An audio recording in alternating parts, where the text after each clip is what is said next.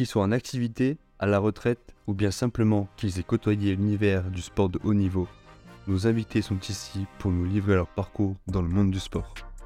Dans ce podcast, ils viennent parler à cœur ouvert des choix parfois difficiles qu'ils ont dû faire, mais aussi des choix que la vie a fait pour eux. Grâce à eux, nous pouvons en savoir plus sur les coulisses des vies qu'ils mènent. Ils racontent leur intimité en passant par les blessures physiques ou psychiques et bien plus encore. Telle une bonne passe, ce podcast est une dose d'expérience, de conseils et d'émotions que ces personnes aux vies extraordinaires nous délivrent avec un toucher bienveillant. Bonjour à toutes et à tous et bienvenue à la bonne passe. Pour cet épisode, je suis toujours en compagnie du mot, du mar, du momar, avec qui je co-anime cette émission. Pour cet épisode, nous avons le plaisir d'accueillir le plus hébroïcien des Perpignanais. Dans son cercle amical, il est plus connu sous le nom de Titus. Mesdames et messieurs, Momar et moi vous présentons Thibaut Daval-Braquet. Hello, Comment ça va Thibaut? Ça va, ça va, ça va, au calme, on est là. Tranquille, ça dit quoi? Bah, ça dit que euh, qu'on est là, euh, que ça se passe. euh, Ouais, t'es rentré on, on se fait une petite interview, quoi. Au calme, au calme. Alors Thibaut, est-ce que tu peux, tu sais, chez nous à la bonne passe, on, on commence toujours par la même question. Est-ce que tu peux nous citer trois mots qui te définissent en tant qu'être humain et donner leur définition, s'il te plaît Euh, je dirais patient, parce que, euh, parce que bah, je suis quelqu'un de patient qui, qui travaille dur et, et qui attend son moment pour, euh, bah, pour performer. Donc, euh, la patience, je pense, ça me décrit, ouais, décrit, décrit bien. Ouais, super. Quelqu'un de gentil, profondément gentil bah, avec les gens avec qui, avec qui je, que, enfin, qui je côtoie. Et euh, je leur donne euh, bah, tout l'amour que j'ai pour, euh, pour les mettre dans des bonnes Bonne- dispositions. Ok. Et je dirais un dur au mal, bah, quelqu'un qui, même, même, avec du, même avec le mal, même avec des blessures, même avec ben, ce qui s'est passé dans ma vie, ben, je continue à avancer et step by step, quoi. Pour que les gens te connaissent un peu plus, euh, j'aimerais savoir, euh, j'aimerais bien que tu, que tu nous dises, euh, voilà, où est-ce que tu as grandi. Ouais, ben, bah, tout d'abord, je suis né à Nice, entre situé où je suis né, et où j'ai passé mes trois premières années. Après, malheureusement, bon, ma mère et mon père se sont séparés, du coup, je suis parti avec ma mère sur, sur Perpignan, donc là où je vis toujours. Quand je suis pas dans le basket pour l'Evreux, ben, je suis sur Perpignan, plus précisément à, à Alenia. Il y a une plage là-bas. Il y a une Ouais. plage là-bas. très très bonne plage à Argelès, tout ça. Donc, euh, donc euh, je suis plutôt un gars, ouais. Les flots bleus, Camping Paradis? Ouais. On, on va dire ça, on va dire ça. Et, euh, et euh, du coup, bah, là où j'étais, euh, bah, le basket, c'était pas trop ça, mais on a su le faire avec. Et puis après, bah, j'ai fait, donc, du coup, euh, Saint-Cyprien, Alenia. Et euh, bah, après, je suis parti, euh, je suis parti pour le basket. Et enfin, t'étais, t'étais comment, genre à l'école? Tout ça? T'étais comment? T'étais un bon élève, un élève du, du, du radiateur On, va dire que c'est plus proche du radiateur, ouais. Le radiateur du fond, plutôt. Non, c'était quoi un peu ton cursus scolaire? T'étais un bon élève euh, ou ça te saoulait plus qu'autre chose? Ouais, j'ai jamais vraiment aimé l'école, en fait. Moi, pour moi, euh, c'était trop, trop strict, trop de... T'apprends et t'apprends pour apprendre, quoi. C'était trop par cœur. Ouais, trop par cœur. J'ai jamais trop aimé ça et je pouvais pas, en fait, m'exprimer euh, dans, dans ce que je faisais. Donc, euh, pour moi, ça avait aucun intérêt. Et je le faisais parce que bah, je devais le faire, quoi. Ça m'a jamais vraiment plu de faire des études, non. Mon parcours euh, à l'école, c'était, bah, j'ai fait un bac pro électrotechnique. Donc, euh, deux premières années, j'ai eu un BEP euh, électrotechnique. Après, j'ai eu un bac pro électrotechnique pour la troisième année. Après, bah, je suis parti à Pau, là où j'ai fait un, un BTS MUC. Le fameux BTS MUC. Oh putain. Ah, franchement, Je crois que t'étais en conseiller d'orientation. En vrai, ça me convenait bien parce que bah, On branlait rien. Bon. on branlait rien et et, bah, le- enfin, personne ne disait rien, donc euh, voilà, on y allait. Ouais, mais tu, tu vois, ce qui était cool, c'est qu'en fait, ça nous permettait de voir d'autres personnes euh, en dehors du basket. Ouais, Ça, ça, c'était cool, tu vois, ça, ça, nous, ça nous laissait un lien avec euh, le vrai monde, en- entre guillemets, tu vois, on avait toujours ce lien, ce lien euh, avec des gens de l'extérieur, et ça, c'était vraiment cool. Ouais, c'est vrai, et même des, des liens en extérieur et aussi euh, des liens avec d'autres sports. Ouais, avec de sportifs, bah, on avait le rugby, on avait la section palo, On avait, oui, ouais, on avait hand aussi. on avait le hand, et le foot, ouais, c'est vrai. Les Ouais, des SMUC et les et sponsorisés euh, sportifs, je crois. Tous les sportifs, ils ont fait soit NRC, soit MUC. c'est ça. Mais tu- après, ça, c'est. Bon, là, on, peut partir sur un débat, mais on va en parler vite fait, mais c'est toujours la même chose, tu vois, les centres de formation, bah, on leur dit. euh, je crois que c'est pour les centres de formation agréés, on dit, bah, vous devez proposer euh, des études à, à vos joueurs. Ah ben, on, les, on les envoie en MUC, tu vois, genre moi, à la base, je voulais pas du tout aller en MUC, j'avais, je- je- j'en avais rien à faire du MUC, tu vois, tout le monde s'en fout du, du MUC. C'est qu'en fait, on y allait, c'est c'est le- la seule euh, filière qui proposait un emploi du temps adapté à nos entraînements. Du coup, on y allait. Les centres, les centres de formation, ils étaient contents, nous, on était contents, mais en vrai, c'est, c'était pas du tout euh, pour le bien des joueurs, tu vois. Ouais, c'est ça. Ben, pour notre avenir, c'était pas du tout pour notre avenir. Ah, mais c'est clair. Même si on y trouvait un intérêt, parce que ben, On pouvait sur le moment, on y trouvait un intérêt, mais dans, je sais pas, 10 ans, peut-être, euh, on se dira, euh, putain, euh, peut-être j'aurais dû faire un- quelque chose d'autre que le vois.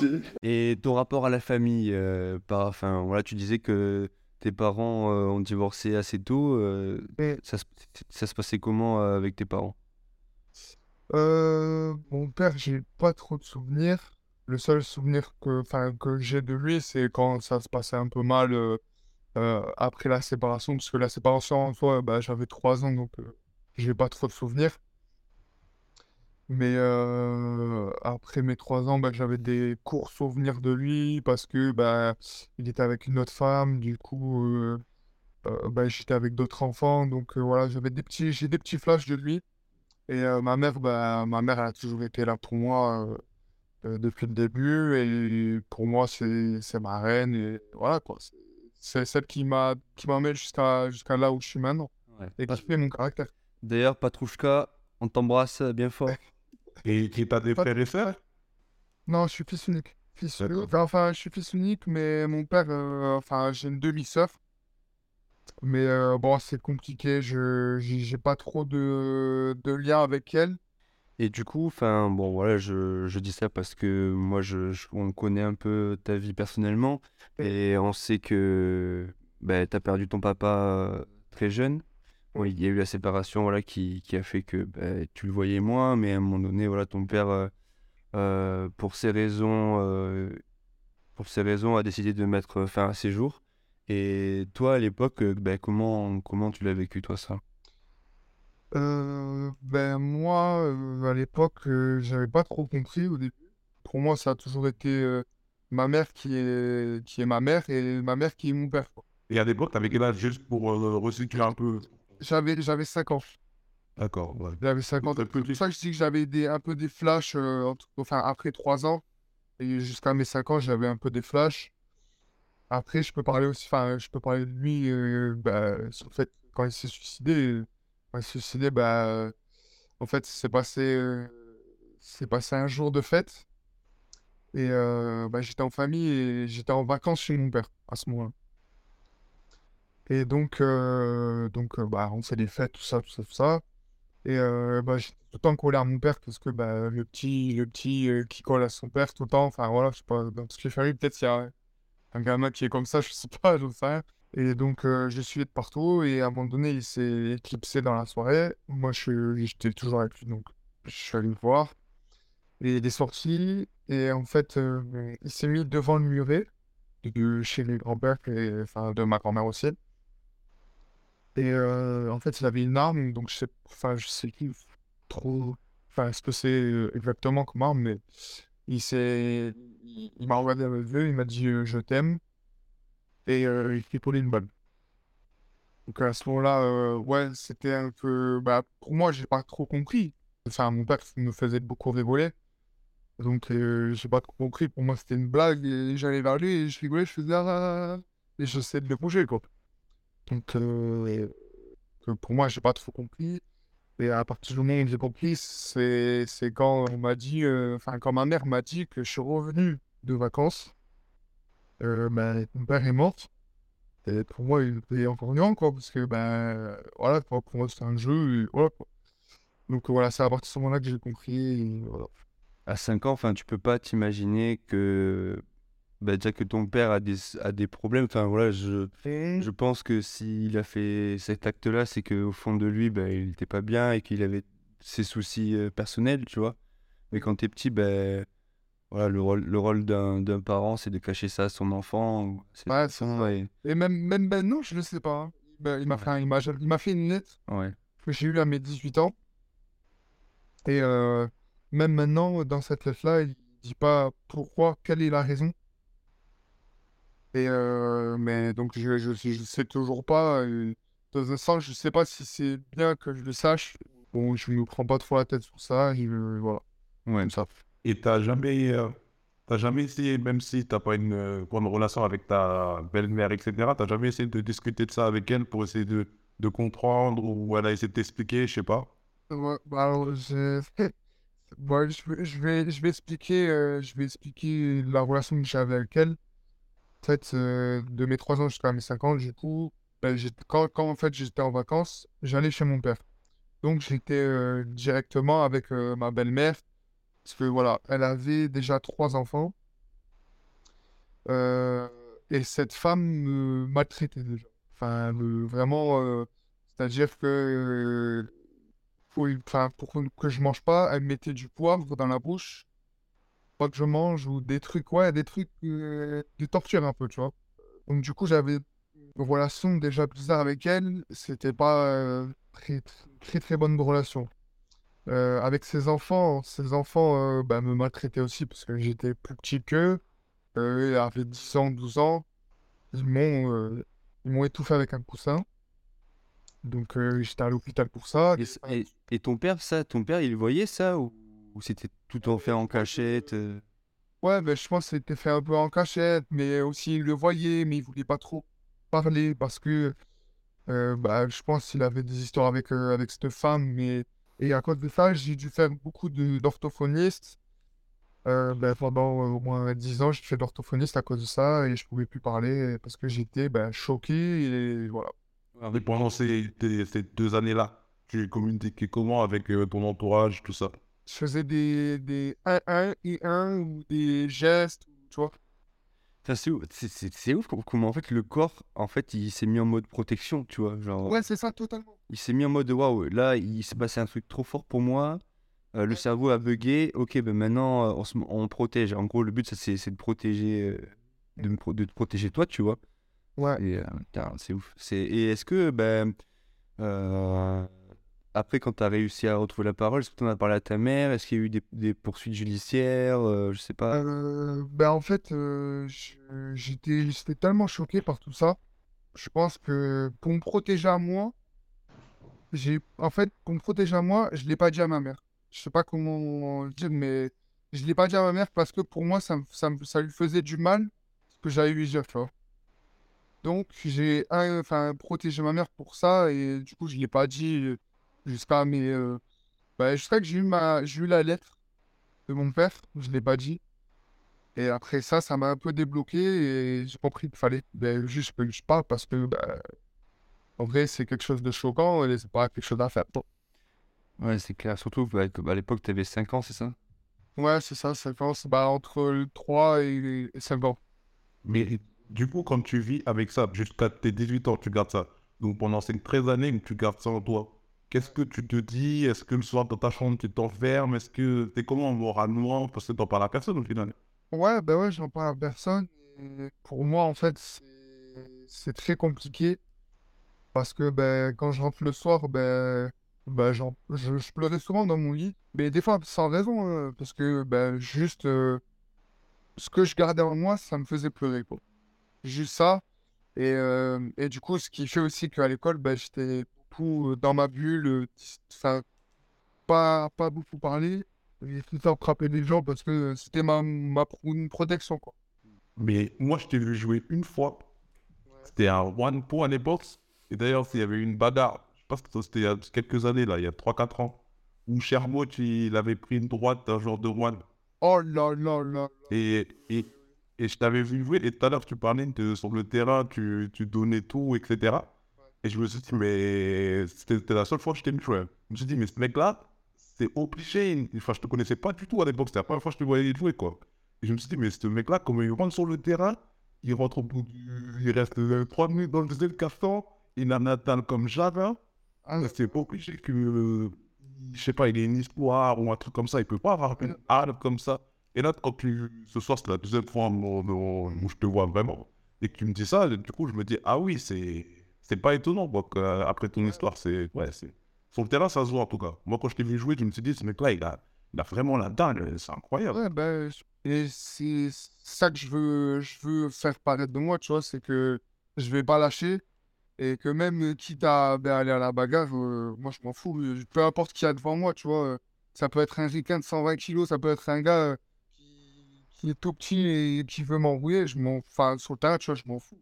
M'en fous carrément parce que c'est du basket et je sais qu'il y a juste le terrain, tu vois, et l'après, tu vois.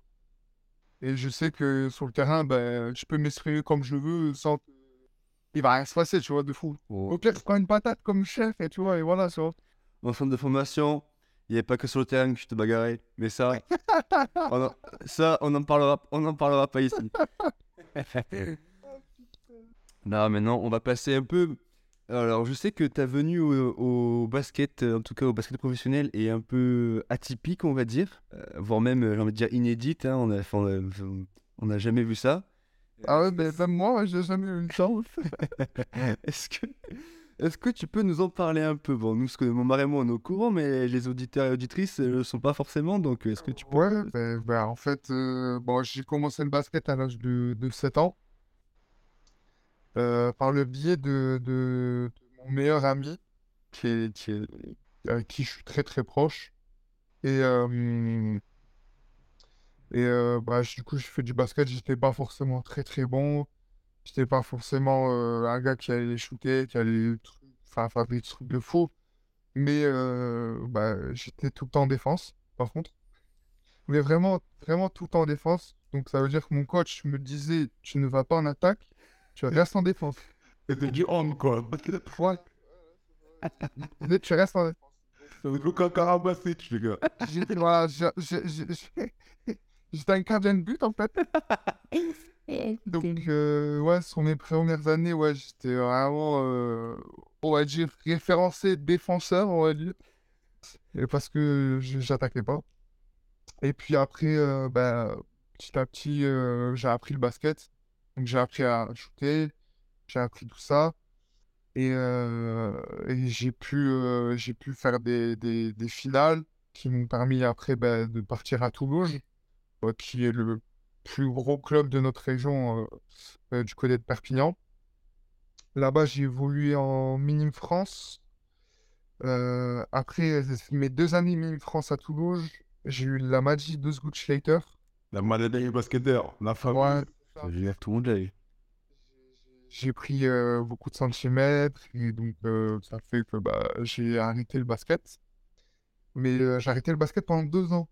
Et pendant ces deux années-là, euh, c'était euh, vraiment chaotique. Les fréquentations, euh, bah, le fait de plus avoir de basket dans sa vie, plus faire de sport en fait, plus avoir une structure, fait que ben, ben je l'avais par ma mère, mais quand je n'étais pas avec ma mère et que j'étais au lycée, ah ben, c'était n'importe quoi, pas mal fumé, malheureusement. Et bon, après, voilà, c'est comme ça. J'ai fumé pendant longtemps. Euh, j'ai recommencé le basket après ces deux années-là. Euh, je faisais donc euh, j'avais arrêté le basket, je faisais 1m90 et je faisais je pense 80 kg. Je suis revenu, je faisais 2m10 à 110 kg. Ah oui, transformation quoi. Ah ouais, voilà. Et je suis allé voir le coach de, de la prénat qui m'a regardé, il m'a dit, mais t'es qui? J'ai dit, mais j'étais il y a deux ans ici. J'étais il y a deux ans ici, vous me connaissez même plus. Et donc, il m'a dit, euh, ah, mais c'est Thibaut. Il fait, oui, c'est moi. Et euh, donc, j'ai recommencé le basket comme ça, en pré-national. première année où je, je- donc, euh, que je recommence le basket en prénat, euh, on monte en N3, mais le club était déjà en N2, donc on pouvait pas monter. Du coup, euh, l'année qui suit, ben, j'étais encore en prénat, mais je faisais entraînement N2 et j'étais avec la N2 intégrée.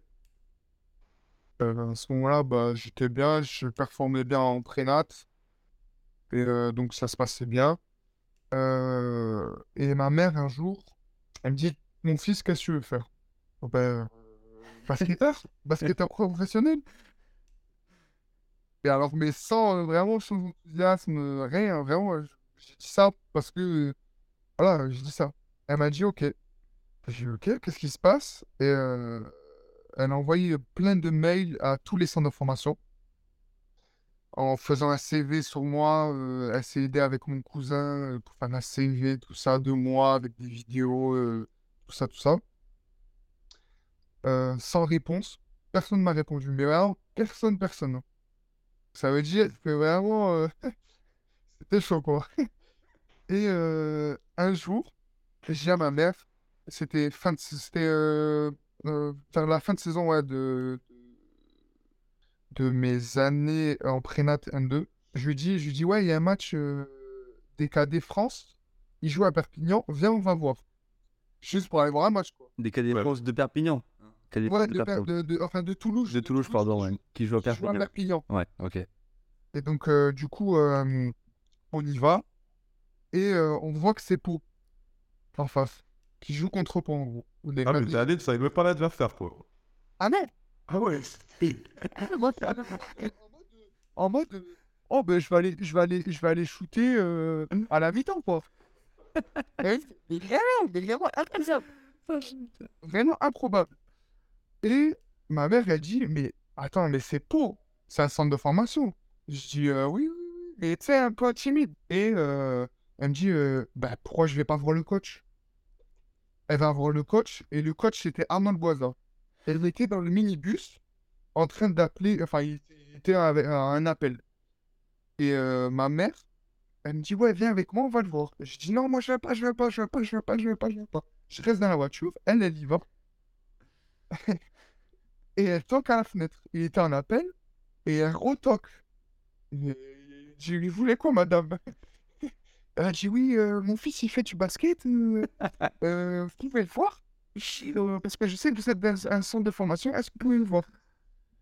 Et euh, Arnaud Boisé il dit Bon, ben, vas-y, faites voir 100 euros. Pour lui, c'était juste pour que ma mère elle se barre et qu'il fasse son appel, quoi. Ouais.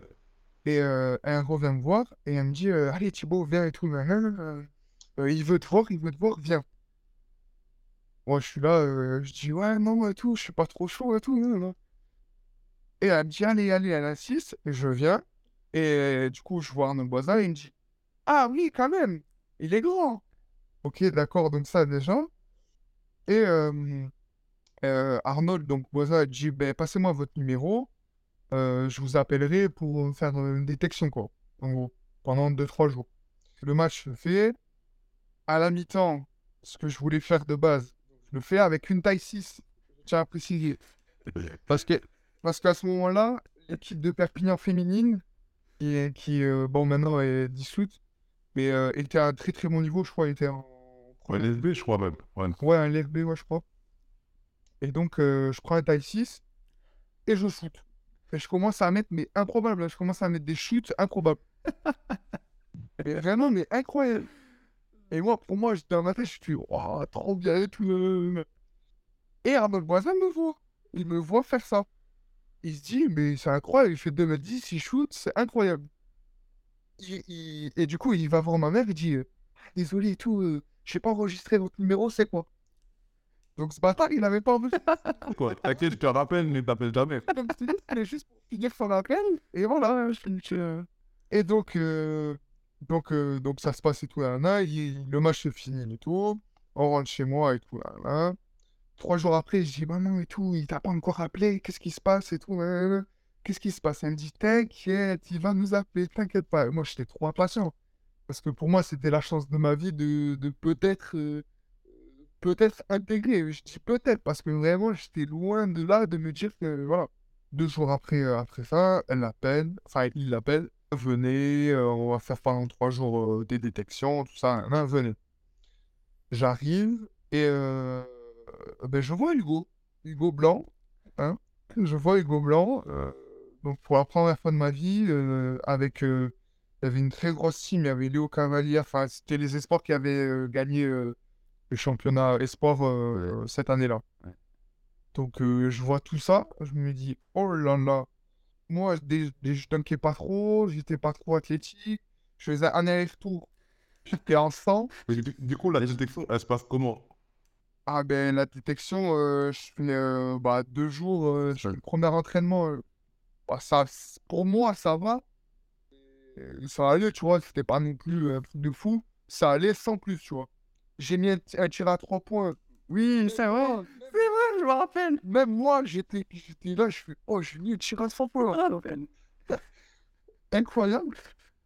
Et, euh, et donc le jour d'après, on refait un entraînement. Et là, j'étais vraiment mais mort, mort, mort. Parce que bah, pour moi, euh, en semaine, en prénat et en N2, j'avais 2-3 entraînements par semaine. Et c'était euh, une heure et demie, pas plus. Et là, euh, je, bah, c'est un centre de formation, donc c'est tous les jours.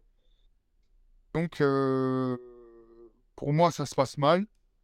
Euh, le troisième jour, du coup, on parle, on va manger avec le... Je sais c'était avec le JM ou le... Non, le directeur du centre de formation et Arnold Boisa. Et donc, à la fin du repas, ils disent, bon, ben voilà, nous, on veut, on veut te signer pour l'année prochaine. Enfin, signer. On veut te, te prendre en centre de formation pour l'année prochaine.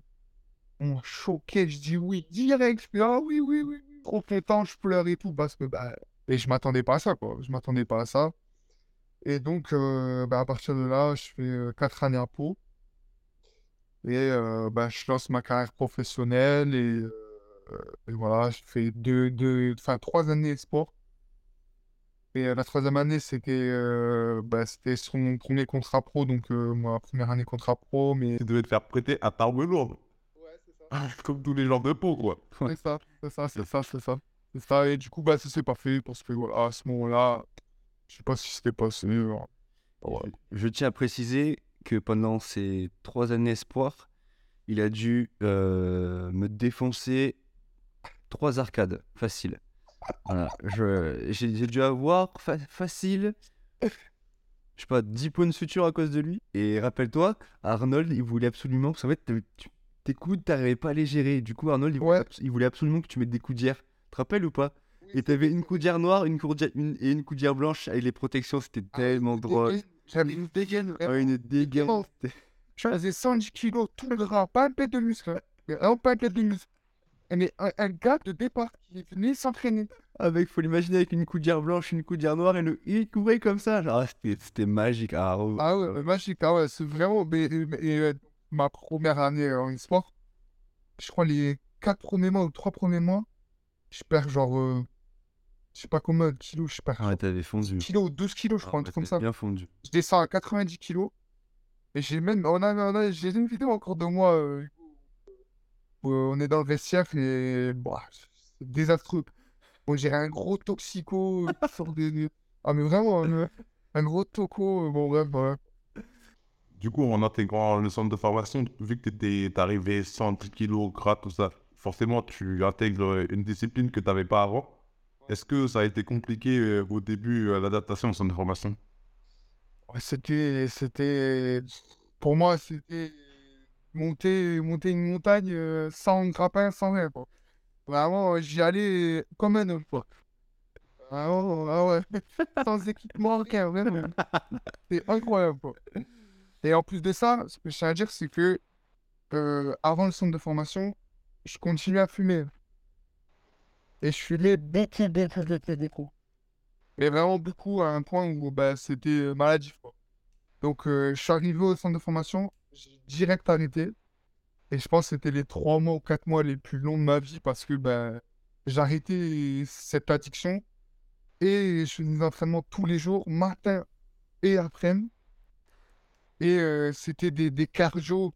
Je faisais, ben, j'étais avec Hugo et je faisais des cardio, mais c'est simple, je faisais, je pense, aller une minute, deux minutes, je vomissais. Tu te rappelles? Ah ouais, je me rappelle. Ah putain, je me rappelle toute ma vie. Moi, je revenais de blessure à ce moment-là. Et c'était en pré-saison, et tu te rappelles, tout le monde, s'en- les, les gars sont Ouais, sur, le, sur le terrain, et nous on était sur le côté, on courait parce que bah, toi, fallait que tu rattrapes le retard que tu avais, et moi, je pense que bah, je m'entraînais avec toi parce que je, je reprenais le basket Reprise. pour la Ah bah. reprise. Et te rappelles ou pas, je me rappelle, tu t'étais, mais on avait fini le cardio, c'était des allers-retours, on faisait des tests de Luc Léger, j'en parlais toute ma vie. On Ah finit le test, et là, tu tombes par terre, tu t'écroules, et le sol, mais le sol était trempé, c'était... Et euh, alors, euh, bon, du coup, tu, tu, tu nous as raconté ce, ce changement de vie. Euh, on va un peu accélérer euh, sur le, la timeline de ta vie. Donc voilà, Ouais. tu, tu signes en, tu signes en pro euh, à Pau à quel âge toi déjà? À ce moment-là, j'étais en deuxième année espoir, donc je crois que c'est 18, 19, je crois. Qu'est-ce que ça a impliqué pour toi le fait de, bah, de passer à ce statut de professionnel? Est-ce que Euh, t- t'as eu des changements? Tu t'es dit, ok, maintenant là, euh, maintenant c'est plus des lol, euh, maintenant faut. Bah, Déjà, quand j'avais eu un contrat stagiaire l'année d'avant, je me disais, ok, je, je, j'ai quand même, euh, enfin, c'est quand même une grosse structure, ils me font confiance, euh, j'ai un contrat stagiaire, c'est pas mal, tu vois. Mais j'étais pas encore euh, dans l'optique de me dire, ok, là c'est chaud, là j'ai un contrat pro, quoi.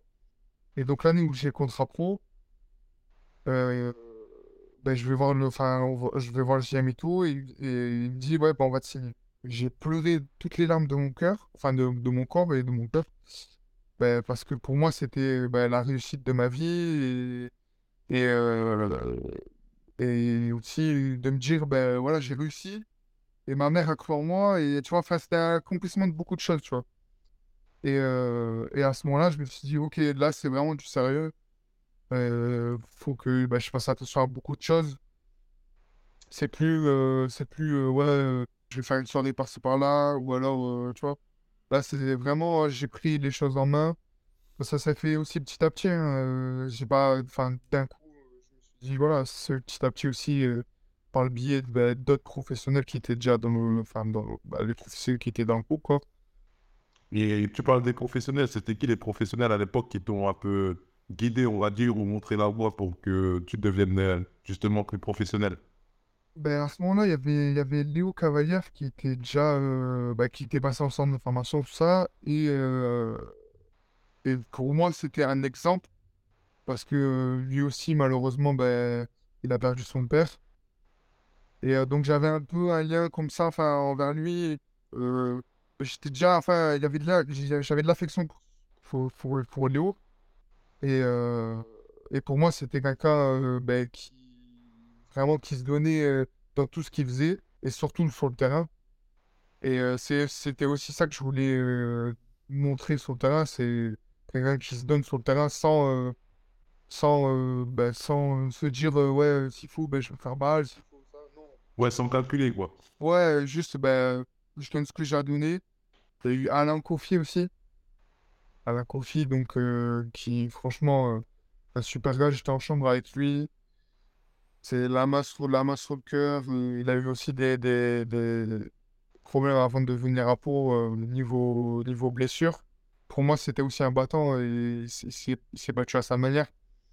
Et donc, ça me, ça me prouvait que tout était possible et que bah, même si tu vas nulle part, ben, ok, tu vois, genre, c'est possible, quoi.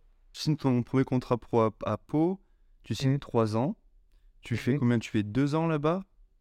Ouais, je fais deux ans. ouais. Tu fais 2 ans, ensuite tu signes à Bourg-en-Bresse, c'est ça? Ouais, Ta, derni- ouais. ta dernière année, t'es prêté, c'est ça? Non, je suis pas prêté. Euh, je coupe mon contrat. Il y a un contrat avec Pau. euh, on fait un arrangement à l'amiable et donc voilà, ça se fait. Et, et puis je signe à Pau direct. Enfin, à bref. À Bourg-en-Bresse, ouais. Et euh, ensuite, euh, on, va, on arrive à Évreux, c'est ça? Ouais. On arrive à Évreux et c'est là où tu te baisses la première fois, c'est ça, pour les croiser Non, en fait, euh, à Bourg-en-Bresse, euh, milieu de saison, après, en, après décembre, je crois.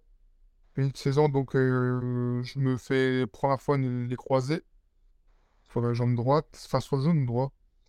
Je me fais une première fois les croisés. Après, je, par chance, j'arrive à, signer à Évreux. Donc, je signe à Évreux deux ans.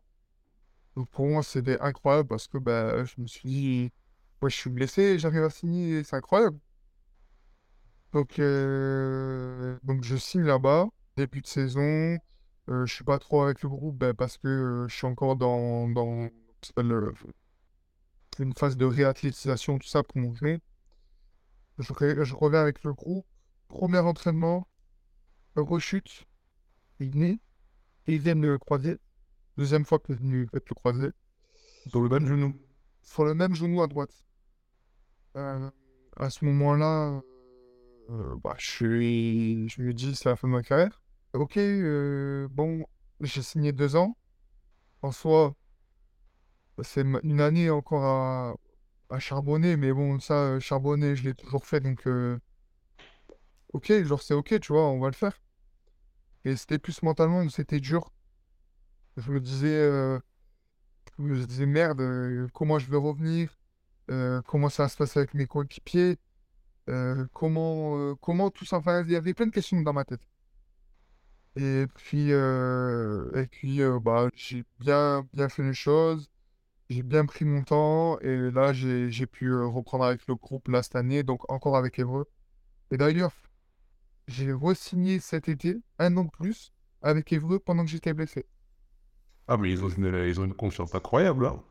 C'est incroyable. C'est rare, ça, dans le sport. hein. Ouais, franchement, ouais, et pour ça, franchement, je, c'est, je leur mets la main sur le cœur et je leur, je leur remercie assez jamais pour, euh, pour, pour ça parce que ben, ils me donnent l'opportunité de revenir et, et de revenir dans de bonnes conditions, quoi. C'est là où tu te dis bah, c'est un, vrai club, euh, bah, un club pro de Pro B, deuxième division française. Bah, ils savent à quel point c'est compliqué, bah, surtout quand tu es un jeune joueur, de te blesser. Déjà, mentalement, c'est compliqué de, de revenir deux fois de, des croisés et du même genou en plus, qui plus est. Et, et du coup, en fait, ils te laissent encore une saison de plus. Je pense qu'ils se disent, voilà, là, cette saison, ça va être une saison euh, de, comment dire, de découverte de la Pro B pour Thibaut. Et au Ouais. final, voilà, euh, ils attendent de toi, bah, je pense que l'année prochaine, bah, t'e- t'exploses tout. quoi. Et ça, ça, c'est seulement ça, ben, c'est ben, c'est déjà ce qui devait se passer l'année dernière en soi euh, pour mon premier croisé, quoi. Moi, je leur avais dit, je leur ai dit, voilà, euh, je vais pas être performant direct. Ça va se faire sur plusieurs mois parce que, ben, croisé, malheureusement, euh, tu retrouves pas les mêmes sensations, t'as pas le même euh, timing des choses, euh, tout ça. Par contre, moi, je vous dis que, et ce que vous l'avez déjà vu, parce qu'il il l'a- il l'avait déjà vu à ce moment-là, et, moi, je leur ai dit, je leur ai dit, je vais tout donner et je vais tout faire pour, pour revenir au maximum que je peux revenir et dans les, dans, enfin, dans la meilleure forme et dans le meilleur état d'esprit que je peux pour vous, tu vois. Donc, je pense que c'est ça aussi qui, les, qui leur a plu et, et ils ont vu que je travaillais pour, donc c'était OK, quoi. Et cette phase de réathlétisation, bon, déjà, tu as eu, t'as eu, ton, t'as eu du coup deux opérations, c'est ça? Ouais. Et après, tu as eu une phase de réathlétisation. Et déjà, ça, ça dure combien de temps? Qu'est-ce que tu as fait? Est-ce que. euh, Est-ce que ouais, tu as fait, bon, fait, du, t'as fait de la kiné, je suppose. Est-ce que tu as fait des centres de, de réathlétisation, des centres de rééducation? Mm. Quel chemin, par quel chemin t'es passé justement durant cette euh, convalescence? Alors, euh, la première fois que je me suis fait le croisé à Bourg-en-Bresse, euh, j'avais un très très bon kiné, euh, Zlatan. Bon, c'est pas Ibrahimovic à photo. Mais non, non, c'est Zlatan, il s'appelle, actuellement à, à Monaco. Donc euh, voilà, pour vous dire vraiment qu'il est, il est vraiment bon dans ce qu'il fait. Donc j'ai pu bénéficier de, de, de cette personne euh, à, à Bourg-en-Bresse pendant euh, bah, la fin, jusqu'à la fin de mon contrat à Bourg-en-Bresse. Donc euh, à ce moment-là, euh, pour moi, il n'y avait pas question d'aller euh, quelque part d'autre ben, avec lui. J'ai beaucoup bossé avec lui au début. Après, ben, mon contrat s'est fini. Donc l'été, je suis parti, je suis parti à Cap-Breton. J'ai fait deux mois en gros là-bas pendant l'été. Et donc après, ben, je suis revenu au club de Évreux. Et ben, donc du coup, je me suis répété le croisé, un entraînement, premier entraînement. Euh, à ce moment-là, je me suis dit, ok, euh, mon- pour moi, mentalement, j'étais pas prêt à rester autre part que chez moi à Perpignan. Parce que c'était dur. Mentalement, je savais par quoi j'étais déjà passé. physiquement pareil. Et pour moi, je voulais repartir chez moi. Donc, je suis reparti chez moi. Ils m'ont laissé, cette option-là que j'ai pris de suite et je leur remercie pour ça parce que franchement, c'est super cool. J'ai pu rester chez moi pendant euh, ben, trois mois euh, en total. Euh, là où j'ai pu faire ben, des séances kiné. beaucoup de séances kiné avec ma kiné sur Perpignan. j'ai fait aussi trois passages à Cabreton, voilà. un mois pareil. Donc été rodé comme jamais, on va dire. tout le monde me connaissait, tout ça. D'ailleurs, ça fait peur. La première fois où on va là-bas, et t'entends des trucs comme Ouais, je me suis fait quatre fois le croisé. Ouais, je me suis fait 17 fois le genou. Ah, putain, t'es là, tu t'es fait une fois le genou, tu. Et donc, voilà, la cinquième fois, ben, je, voilà, tout le monde me connaît, tout ça. Hein, hein, bref, voilà. Après, j'ai travaillé avec quelqu'un pour ma reprise. niveau, niveau mental, par contre, pour, pour reprendre le basket bah, dans les meilleures conditions possibles, sans penser à mon genou, parce qu'à ce moment-là, bah, quand tu te fais deux fois le, croisé, et surtout que quand tu reviens, tu, fais le premier entraînement, tu te dis putain, c'est chaud mon gars, ça fait un entraînement, ton genou il a, il pété, eh ben, c'est passé nickel. J'ai même pas ressenti une douleur ou quoi. Que c'était c'était ok quoi. J'avais juste passé ce stade quoi qui était le genou il était pas prêt mais en fait est. Ouais, cette, cette barrière mentale que tu te que tu t'es imposé toi-même et au final il fallait la surpasser. Et là maintenant, là actuellement, donc tu as, repris le basket, tu as repris ta saison, ça se passe comment? Euh, bah écoute, ça se passe plutôt bien. Enfin, moi, pour moi, ça se passe bien. Je, je me donne à 100%, tu vois, tout ça.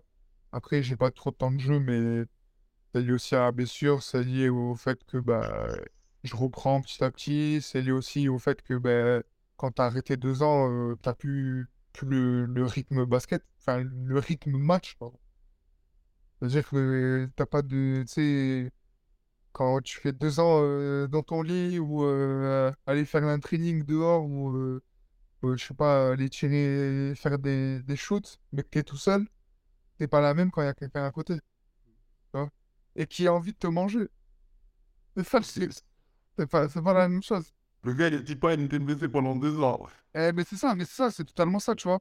Donc, c'est ça aussi qu'il faut que je rapprenne, tu vois, dans le, sur les matchs. Mais je me prends pas la tête. Le coach aussi, il est OK, tu vois, il est en mode OK, tu reviens, on va tout faire pour que tu reviennes pour l'année prochaine. Par contre, tu vois, là, je performe et là, je passe vraiment quelque chose de, cette année-là. Mais pour l'instant, je me prends pas trop la tête. Je veux juste passer cette saison. Déjà passer une saison, déjà. Et après, on verra, tu vois. Juste, pour finir sur la blessure, quel conseil tu donnerais à quelqu'un qui a des pépins physiques ou qui est régulièrement blessé? Quel conseil ou qu'est-ce que toi, euh, tu as appris de, ta période de blessure? Euh, Ben, euh, je pense que premièrement, c'est pas une fatalité de se dire qu'une blessure, pas de, se blesser, c'est pas une fatalité. Il faut toujours revenir. Mais il faut juste vraiment avoir envie de revenir de la blessure, surtout d'une grosse blessure. Parce que c'est vraiment, vraiment, c'est dur mentalement. Physiquement, euh, je pense que tout le monde est prêt à faire des, efforts pour y arriver, tu vois. Mais c'est plus mentalement où ça, ça prend. Et le conseil, c'est, bah, oh, t'as juste à travailler, frère. t'as juste à travailler et, à te lever de ton lit. C'est ça, en fait. Lever de ton lit et pas avoir la flemme, pas euh, faire des bonnes nuits, bien manger, tout ça. Mais après, je trouve aussi la, la blessure, c'est pour certains, ça peut être euh, genre euh, un échappatoire. Tu vois, des fois, malheureusement, dans, le, dans la carrière pro, il y en a, ils font ça parce que ils ont toujours fait ça de leur vie. Et donc, ils se disent, moi, je sais faire que ça. Et ils vont se blesser et ils vont trouver qu'ils ont genre une passion, quelque chose dans la vie où ils sont bons. Et quelques temps après la blessure, ils vont revenir à un bon niveau, mais ils vont arrêter très vite. Parce qu'en fait, ils ont fait pendant leur blessure, c'est ça qu'ils veulent vraiment faire dans la vie. Ouais, ça aussi, des fois, on se blesse. Moi, je touche du bois, hein, mais des fois, tu vois des gens, très vite, ils arrêtent parce qu'ils se disent, en fait, non, moi, ma vie, je veux que ce soit ça, je ne veux pas que ce soit ça. Après, après c'est des choix, tu vois. moi, je sais que je en fait, je me suis lancé dans le basket, tu vois. Et c'était plus en mode, euh, j'ai une porte de sortie, tu vois. Et maintenant, cette porte, je, je peux pas la lâcher, tu vois. Malheureusement, non, mais c'est malheureux, mais demain, tu, me- demandes ce que, je, vais faire après le basket. Même là, tu vas me poser certainement une question comme ça. Et je vais te dire, ben, gros, euh, ma mère, à part le basket, je sais pas, gros. Je sais pas, parce que je me vois prêt dans le basket, tu vois. Parce que, mais tu le fais, tu fais ça parce que t'aimes ça ou alors parce que c'est ta seule solution pour le moment? Non, j'aime profondément le basket et genre c'est vraiment une passion et ça m'a permis aussi d'être l'homme que je suis maintenant, tu vois. Mm. Mais dans un autre sens, j'ai je pense qu'il y a d'autres choses à vivre et quand tu es blessé, tu vois les autres choses en fait. Et c'est ce qui permet des fois euh, aux gens qui se blessent euh, au niveau professionnel de voir que ben il y a pas que ça et qui, qui, qui ont d'autres passions en fait qui- enfin c'est la vie tu vois il n'y a pas que le basket. Mais moi actuellement pour moi il n'y a que le basket. Ouais, je sais pas euh, c'est je vis de ça je vis ça et voilà, je suis à 100% dedans et je peux pas euh, je peux, enfin je me vois pas autre part que dans le basket pour l'instant. Donc, tu es en train de nous dire que tu as niqué l'une de nos dernières questions. Euh, quels sont tes projets? Quels sont tes projets en basket? Ouais bah du coup voilà quoi. Ouais, mais ok, très bien, très bien. Eh, ch- chaque- eh, ici, il n'y a pas de jugement. Chacun son Ouais, parcours. non, mais- Chacun son parcours. Enfin, tu vois, actu- actuellement, je me vois, enfin, vraiment, euh, même, je sais même pas dans 10 ans comment ça va se passer, tu vois. Je me poserai peut-être la question dans, euh, peut-être demain, peut-être dans 10 ans. J'en sais rien. Mais actuellement, basket, gros. Mais ça vient peut-être aussi de ta... du fait que tu sois blessé, tu as raté deux ans. Donc tu dis, moi j'ai du temps à rattraper, tu vois. C'est pas comme euh, quelqu'un qui fait du basket euh, Ouais, tous les jours. Toi, t'as manqué, t'es en manque de basket, on va dire, tu vois. T'es pas rassasié. C'est pas comme un gars qui fait ça depuis... Ouais, exactement, t'as faim, t'as la dalle, tu vois. Ouais. Ah ouais, j'ai faim de fou. J'ai faim de fou. Et en plus, c'est ma passion, donc euh, j'ai encore plus ça, tu vois. Non, ouais, c'est ça. C'est, ça, vient, ça vient aussi de là, forcément. Peut-être que je te reposerai la question, ou on te reposera la question dans 3-4 ans, tu me diras, euh, ouais, j'ai envie de faire des lives sur, sur Twitch, quoi, je sais pas. euh, C'est ça. C'est que pour l'instant, ben. Mais tu sais que même des fois, mes coéquipiers, ils comprennent pas que. Genre, ça me touche autant ce qui se passe dans la vie d'un groupe. Ou tu vois, ou genre. euh, Niveau basket, que je sois autant attaché sur des, des détails euh, de vie de groupe ou du basket, tu vois. Mais parce que pour moi, genre, c'est. Je sais pas. euh, le basket, c'est c'est tout, genre. Je sais pas, c'est un, état de vivre. C'est. T'as- t'as tout qui fait que tu peux pas. Un basketteur, c'est un basketteur, tu vois, tu le vois direct. Un gars qui pense qu'à lui, dans le terrain, tu le vois direct. Des gars qui pensent que, que à l'argent, il y en a beaucoup. Ouais. Il y en a beaucoup, beaucoup, beaucoup. Je dis pas que je pense pas à l'argent, je vois des billets, je fais ah oui, quand même, c'est bien, tu vois. Mais voilà, t'as été la quiche Mais ouais, non, je me dis, je me, avant ça, tu vois, je me dis, ok, pour l'équipe, qu'est-ce que je peux faire pour, euh, pour l'équipe et pour mon basket, tu vois.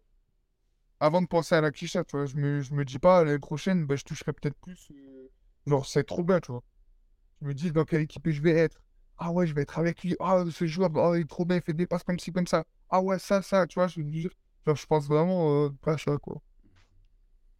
Ok.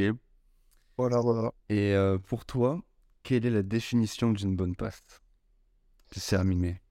La définition d'une bonne passe, je pense, c'est quand tu vois ton coéquipier sourire et te regarder droit dans les yeux en, bah, en souriant et en te disant merci d'avoir fait cette passe parce que c'est la plus belle des choses d'être remercié en donnant, euh, en donnant, en donnant bah, le palier euh, qui fait que peut-être euh, tu gagnes ou alors euh, qui juste qui marque. Ouais, voilà, c'est la plus belle chose d'être remercié de, de ça, quoi. Et comme on t'avait expliqué avant de commencer le podcast, tu sais que nous ici, on a un petit gimmick de fin pour clôturer le podcast. Yes. Donc, euh, à 3, on dira tous ensemble, tous les trois, bonne passe. C'est bon? Allez, Yes. on y va. 1, 2, 3, bonne Ouais. passe. Merci Thibaut. Et merci Moma. les gars. Allez, salut l'équipe.